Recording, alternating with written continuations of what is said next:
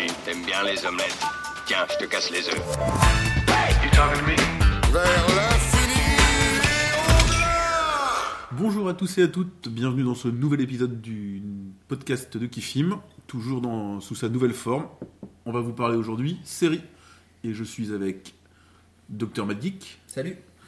avec Monsieur l'Ours Salut. et avec Chenin. Salut. Et j'ai réussi à ne pas dire les prénoms, je fais des progrès. Bien joué. On va, encore une fois, pas de news aujourd'hui. Nous n'avons toujours pas notre chroniqueur préféré présent. Donc on attaque directement et on vous parle série. Et c'est Christophe qui ouvre le bal euh, aujourd'hui. Christophe, tu vas nous parler de... Euh, je vais vous parler d'une série sur euh, Netflix hein, qui s'appelle Wanderlust. Alors je sais pas si vous en avez entendu parler autour de la table. Non, pas du tout. Ah ouais. Bon bah alors j'innove. Bon pour une fois qu'on parle d'une série dont personne n'a entendu parler. Alors pourtant elle est assez récente. C'est une série produite par la BBC. J'aime en général beaucoup euh, les séries anglaises, les, séries BBC, je leur trouve toujours euh, beaucoup de charme. C'est une série courte, un format de 6 épisodes. Il n'y a qu'une saison. Et euh, ce que je trouve aussi assez original dans cette série, c'est que pour une fois, on part pas sur une série d'action, ni une série comique, ni une série fantastique. Alors, on se rapproche plus de la comédie, mais j'ai trouvé cette série très intéressante parce qu'elle se, elle s'éloigne quand même assez rapidement de la comédie. On est un petit peu sur la comédie dramatique. Donc, euh, euh, Wanderlust, euh, l'actrice principale de Wanderlust, c'est Tony Collette. Tony Collette qui jouait euh, Muriel et, dans euh, Miss- euh, Little Miss Sunshine. La gamine? Non, Non. la mère. Ah. Non, hein. Et Muriel, je sais pas si tu l'as vu Muriel, où euh, elle était assez jeune, elle était fan de ABBA. euh, à l'époque, elle avait euh, quelques kilos à perdre. Donc là, maintenant, elle est dans la fleur de l'âge, comme on dit, elle a 46 ans. Enfin, je dis ça, bon, c'est quasiment mon âge. Et assez rapidement, en fait, la série met en, avant son couple qui bat de l'aile. Donc, couple marié. Alors, ça peut faire peur au début quand on lit le pitch, on se dit encore une énième série qui parle euh, de l'écocentrisme du couple euh, qui va pas bien. euh, et puis, la bande-annonce aussi est pas très vendeuse parce que ça, ça donne l'impression que ça va beaucoup parler de sexe. Et c'est vrai qu'au début, le pitch, c'est ça, c'est le couple qui décide d'aller voir ailleurs.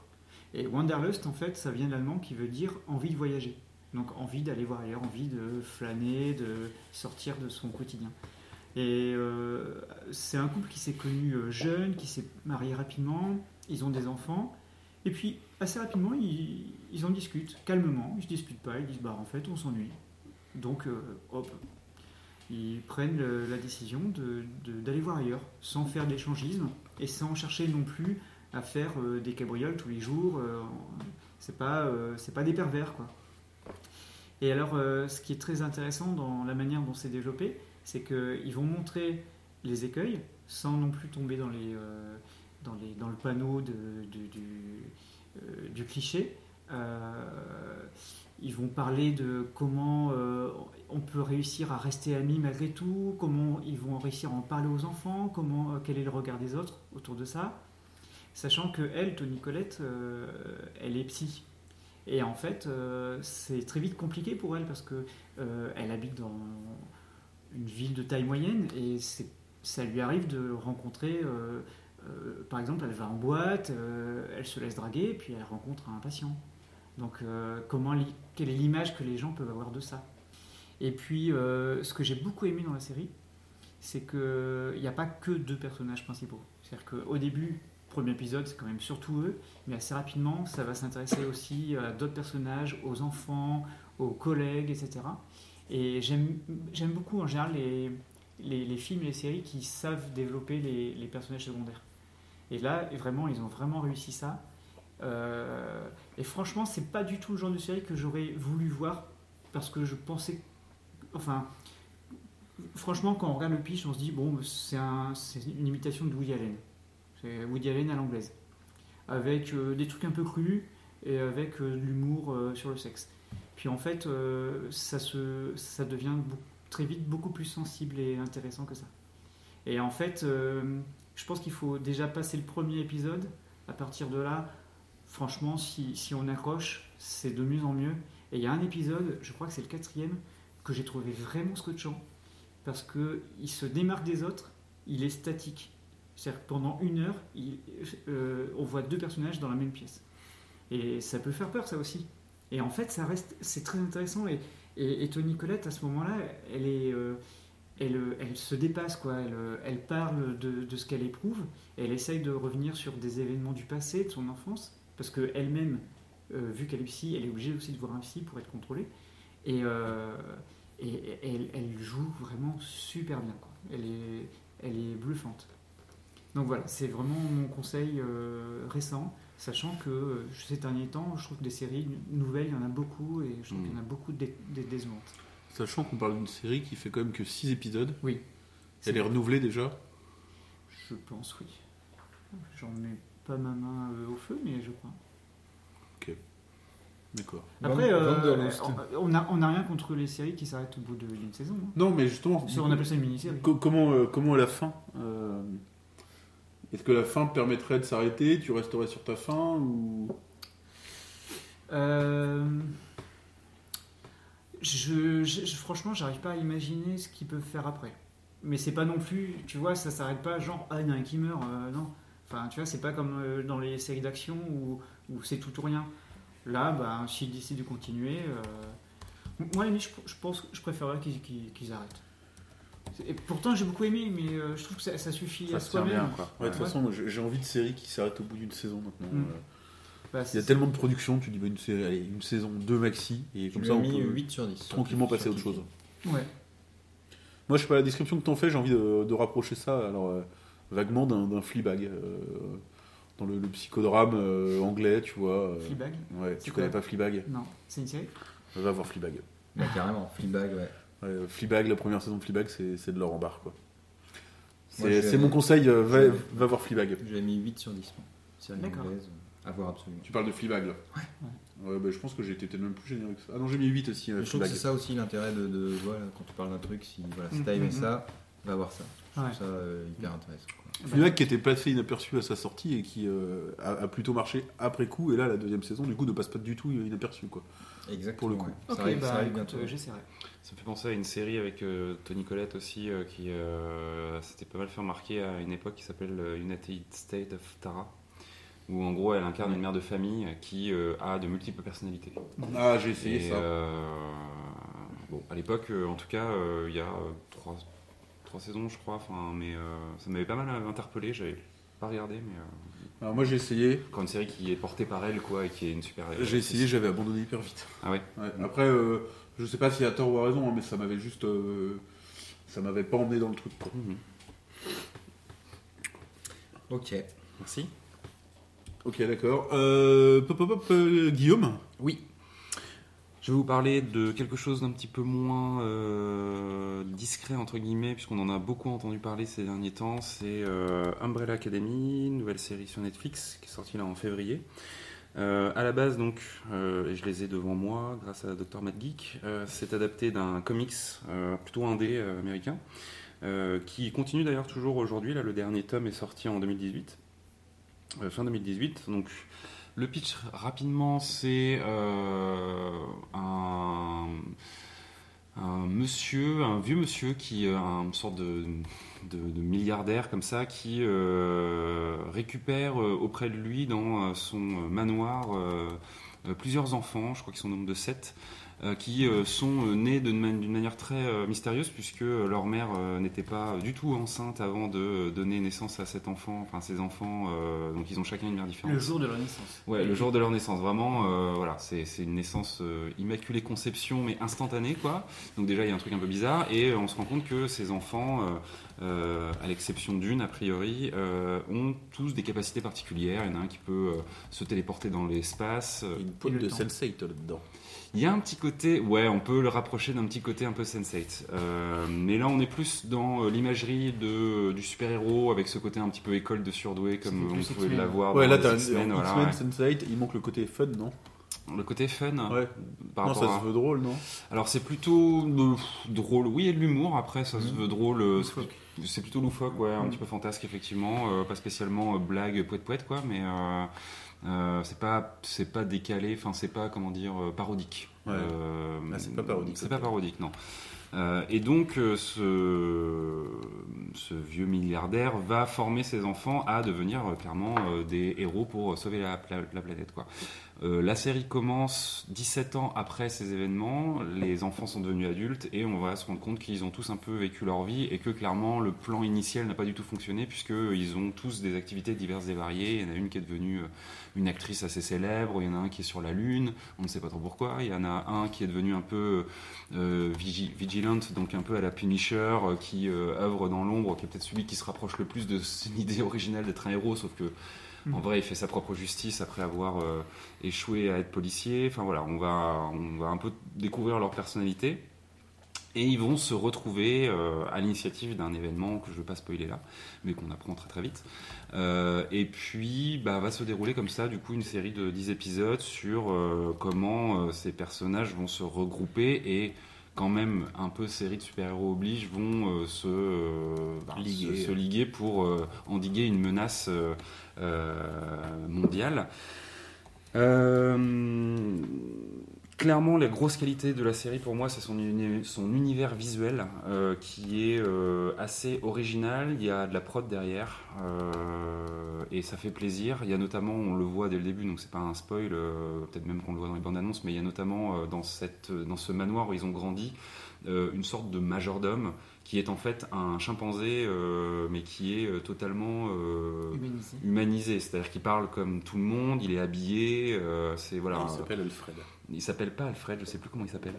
Il est même érudit. Il est voilà, c'est vraiment. Pogo. euh, on, se, Pogo. ouais, Pogo. On se demande comment euh, il est devenu aussi intelligent euh, et, euh, et en fait, il est très très bien fait. C'est-à-dire qu'on n'est peut-être pas au niveau exactement des films de La planète des singes là les derniers, mais on est quand même très très, de- Mm. très. Enfin, le personnage est très crédible. Il n'y a aucun truc de, de- en mode, Ouah, vraiment là, la 3D est dégueulasse. Non, non, il est, il est touchant, il, est, il fait des apparitions qui sont euh. Hum, Je pense qu'en termes de, voilà, en termes de budget, entre guillemets, c'est raisonné, mais en tout cas, euh, c'est très, très, très, très bon, quoi. Et chaque personnage est vraiment aussi euh, creusé dans la série, il a ses propres trucs, les pouvoirs sont euh, sympas, ils sont pas mis euh, trop trop en avant, mais à chaque fois, c'est assez sympa. Euh, et euh, il y a tout. Il y a de l'humour, l'univers visuel est assez sympa. Moi, je trouve qu'il y a un truc un peu à la Watchmen dans le, cet univers assez réaliste dans lequel des personnages qui sont un peu surhumains évoluent, mais en même temps, finalement, ils refusent tous un peu leur capacité et ils- finalement, ils veulent tous être un peu. euh, euh, Enfin, qu'on leur foute la paix, quoi, finalement, par rapport à tout ça. Euh, et euh, et euh, donc c'est assez sympa à suivre et vraiment il y a, il y a une, une fraîcheur qui est intéressante. Musicalement c'est intéressant aussi. Mhm. la BO est cool. Il y a des morceaux un peu emblématiques de la musique pop qui viennent à chaque fois euh, voilà. Et puis ils ont vraiment ce truc de euh, euh, casser un peu les attendus quand même par rapport au code. Notamment il y a hum, dans la saison un, des antagonistes deux personnages qui sont un peu des euh, on va dire des tueurs qui viennent un peu euh, mettre des bâtons dans les roues des personnages principaux, mais très très vite en fait, euh, on va beaucoup plus s'intéresser à leurs états d'âme que à leur capacité à tuer des gens. C'est-à-dire qu'il y a quelques scènes qui sont assez cool avec eux, mais finalement, euh, on va beaucoup s'attarder à eux, comment ils vivent leur truc. euh, C'est presque des fonctionnaires, quoi. Ils s'inquiètent de leurs primes, euh, ils en ont marre de recevoir des ordres d'en haut, etc. Enfin, c'est assez marrant. Et finalement, même parfois, certaines scènes de bataille sont totalement désamorcées parce que la musique va être plutôt fun ou qu'il n'y a pas d'enjeu sur le fait de se dire si un des deux pères, ça va changer la donne. Non, c'est juste qu'ils se mettent sur la gueule parce que bah, les méchants et les gentils, c'est ça ce qu'ils sont censés faire. Quoi. Ils sont censés se mettre sur la gueule. Donc c'est assez cool. Le couple d'assassins d'ailleurs euh, n'est pas dans la BD, Ah ok. Et les, les scènes de bataille, ça me fait un peu penser à Guerrici presque. Ouais, il y a un truc un peu comme ça, assez punchy, assez euh, dynamique dans euh, la mise en scène. Euh, moi, c'est j'ai trouvé quand même que, au final, malgré toutes ces qualités, j'ai eu un peu de mal à finir la saison parce que j'ai trouvé qu'il y avait un problème de rythme.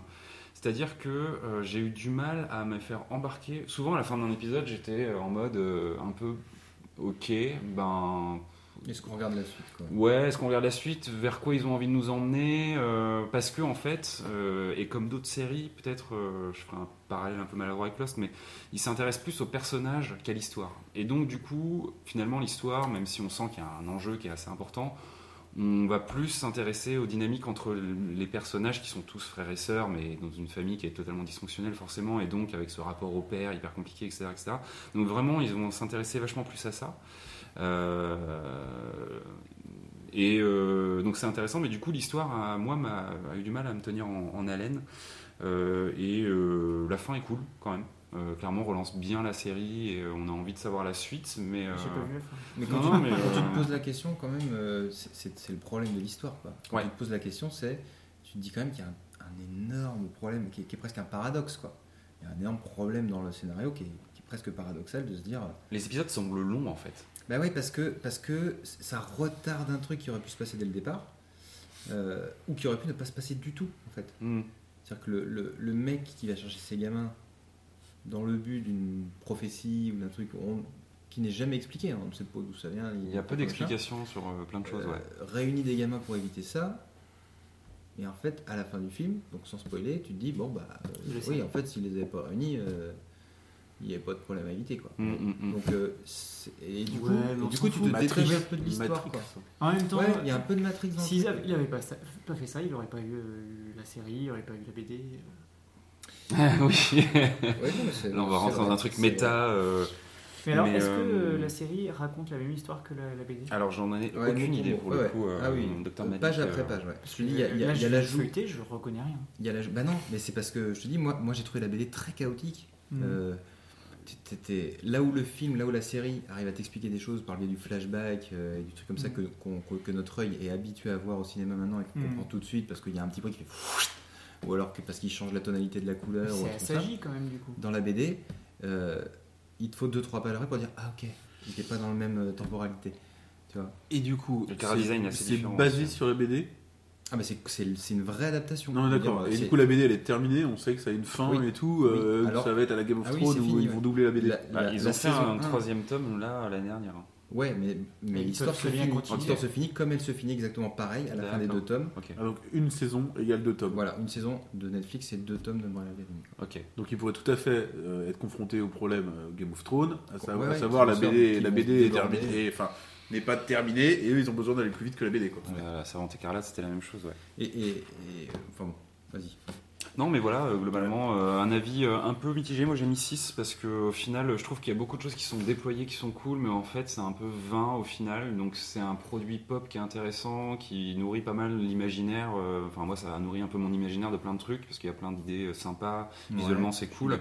Mais c'est vrai qu'encore une fois, au niveau de l'histoire, t'as un peu envie de te dire, bon, euh, voilà. Après, euh, euh, petit bonus entre guillemets, enfin, il y a quand même des personnages qui sont cool. On retrouve, euh, on parlait de, enfin, Juno. de Juno et donc il y a Ellen Page qui joue euh, un personnage euh, qui est un des seuls enfants qui a priori n'a pas de pouvoir. Et bon, voilà, c'est un peu anecdotique. J'ai pas spécialement, enfin, j'ai apprécié son, son jeu, mais Mais C'est très effacé pour le son personnage non, est assez. alors, euh, Non mais on va c'est quand même le personnage principal.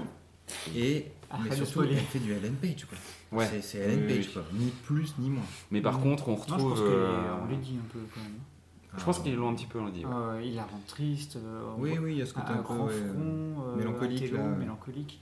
Mais surtout, il y a deux personnages que- qui sont vachement euh, cool. C'est euh, donc Klaus euh, qui, euh, donc euh, du coup, euh, joue euh, le personnage qui, pour justement euh, ne plus euh, euh, avoir euh, ses pouvoirs entre guillemets, bah, est défoncé en permanence. Ouais. Mais vraiment, il est bien creusé et il, Ah, il il est- vit des trucs incroyables dans la série. génial.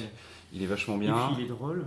Il est drôle. L'acteur, il, il- Bah, c'est, Robert, c'est Robert Chinan. C'est hein, voilà, il a fait, dans il se fait. Robert Chinan. Il joue mais, dans euh, Les 100, dans The Android.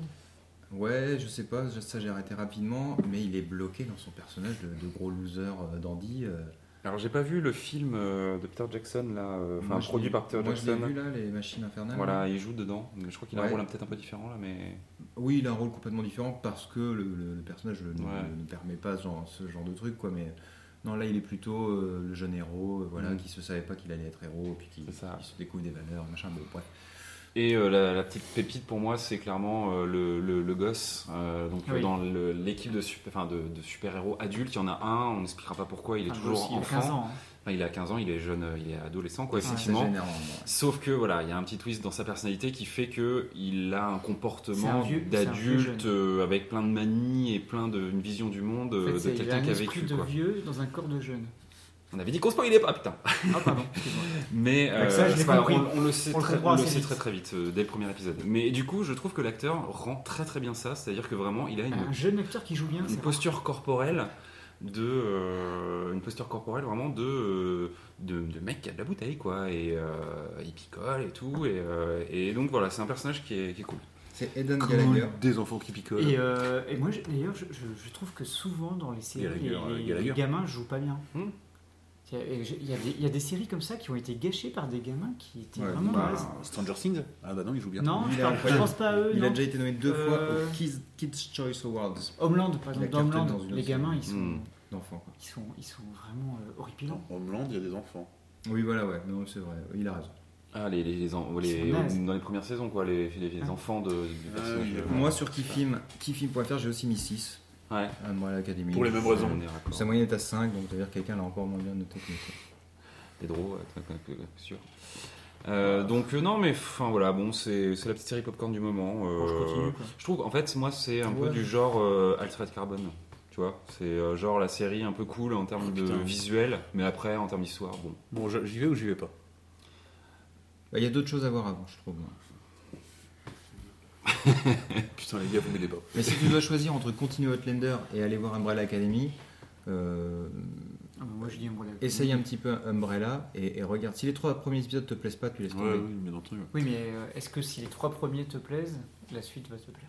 C'est- Oui, moi, enfin je là, trouve ça, tr- euh, moi, je trouve ça mm. très égal de- Mhm. du début à la fin. très égal. Bon, bah écoutez, je vous en reparle dans quelques Voilà. podcasts. Glenn, c'est toi qui Alors, et tu nous parles d'un truc euh, tout nouveau.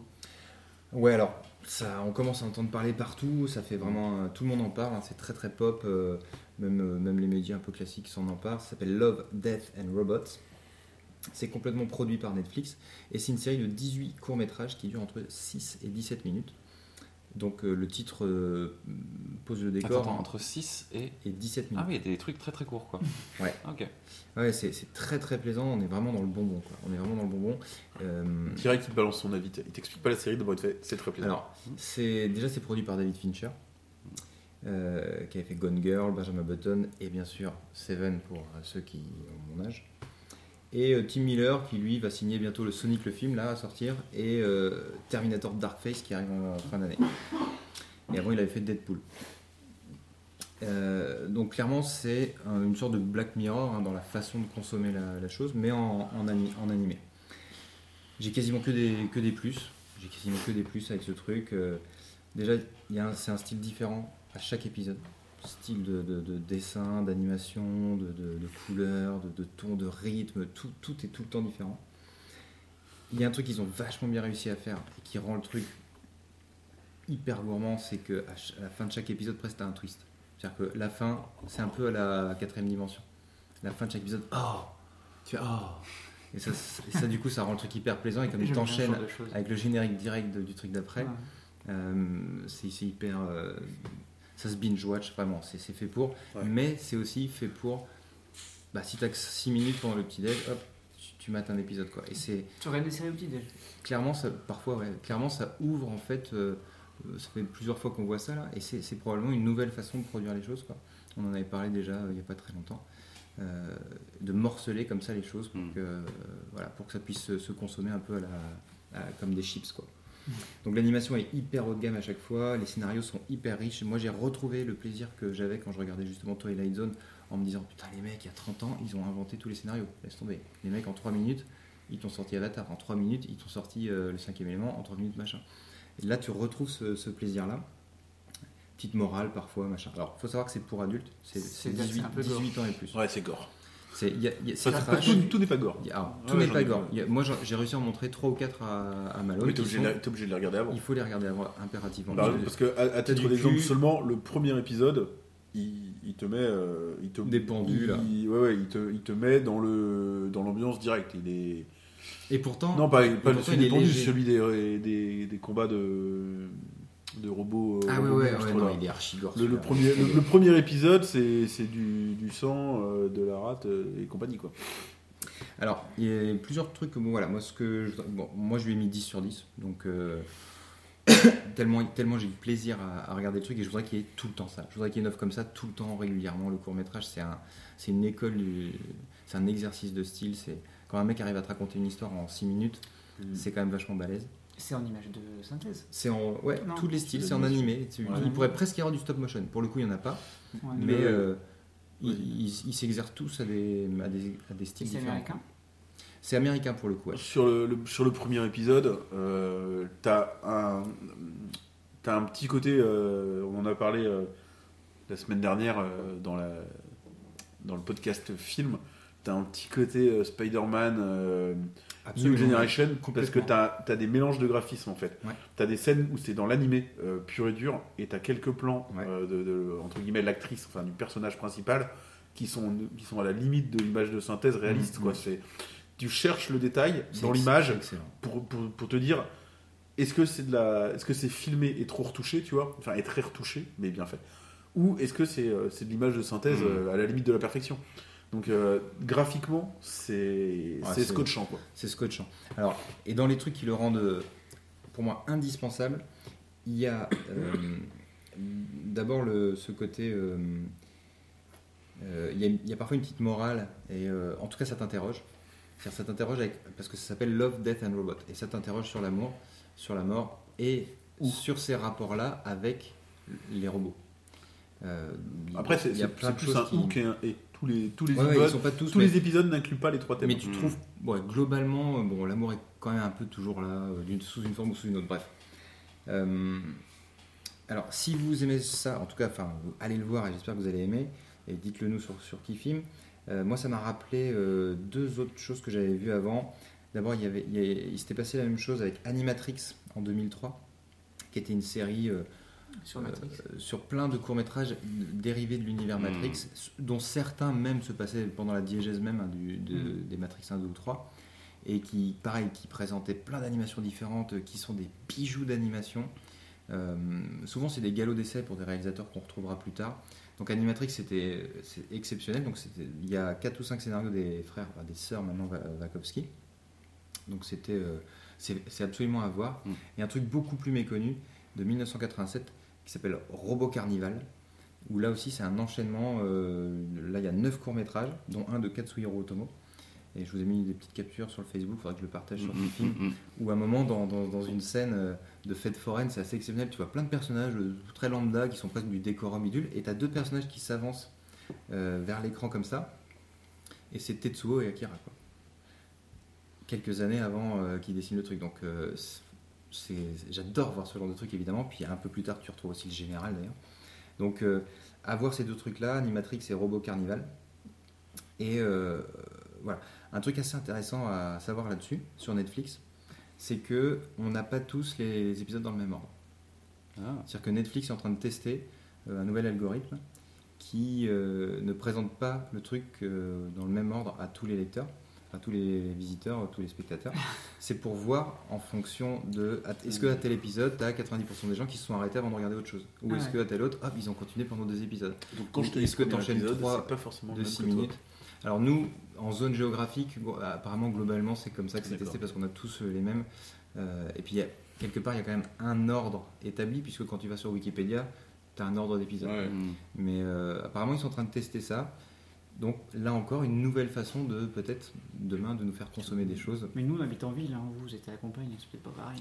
Ouais, Ouais, c'est vrai. la campagne, Ouais, moi j'ai voilà, euh, 10 sur 10 pour moi. Moi, j'ai, euh, je m'y suis mis il y a peu. Là, je suis, euh, je suis rendu que au sixième épisode, donc j'ai regardé un tiers de la série.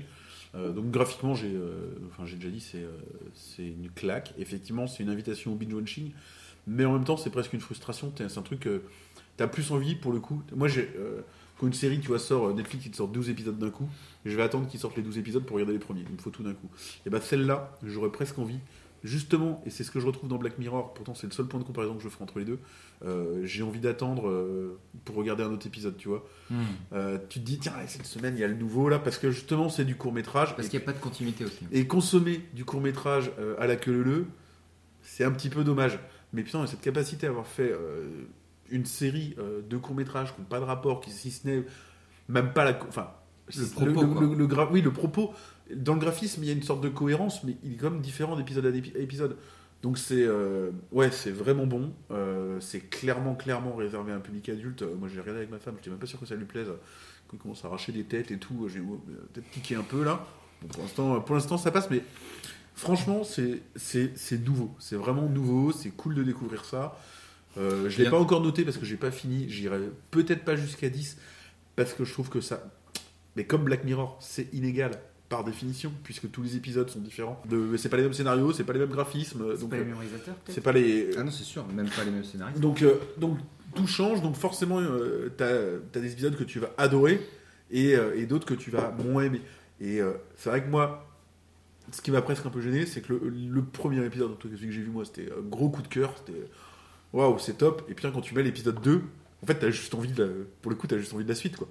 Et forcément, tu ne vas pas avoir la suite, tu vas Mhm. avoir un nouveau design, une nouvelle histoire, et tu fais, ah, j'aimais bien l'autre quand même, quoi. Mais d'un autre côté, dans trois semaines, un mois, six mois, putain, tu te les refais euh, sans problème, quoi. Ouais. Donc c'est vraiment, je pense que c'est vraiment nouveau, c'est un ovni, c'est super cool et C'est clairement. pas si nouveau, hein, puisqu'il y avait donc déjà des précurseurs. Mais oui, mais en tout cas là, clairement, enfin, faut foncer quoi. Ouais. Faut si vous avez rien contre quelques effusions de sang, euh, il faut, il faut foncer quoi. Ouais. Merci, merci Glenn, merci Guillaume, merci Christophe. Merci à toi. On se retrouve la semaine prochaine et on parlera De livres. de livres ce coup-ci. Ça marche. Merci à Salut. tous, salut.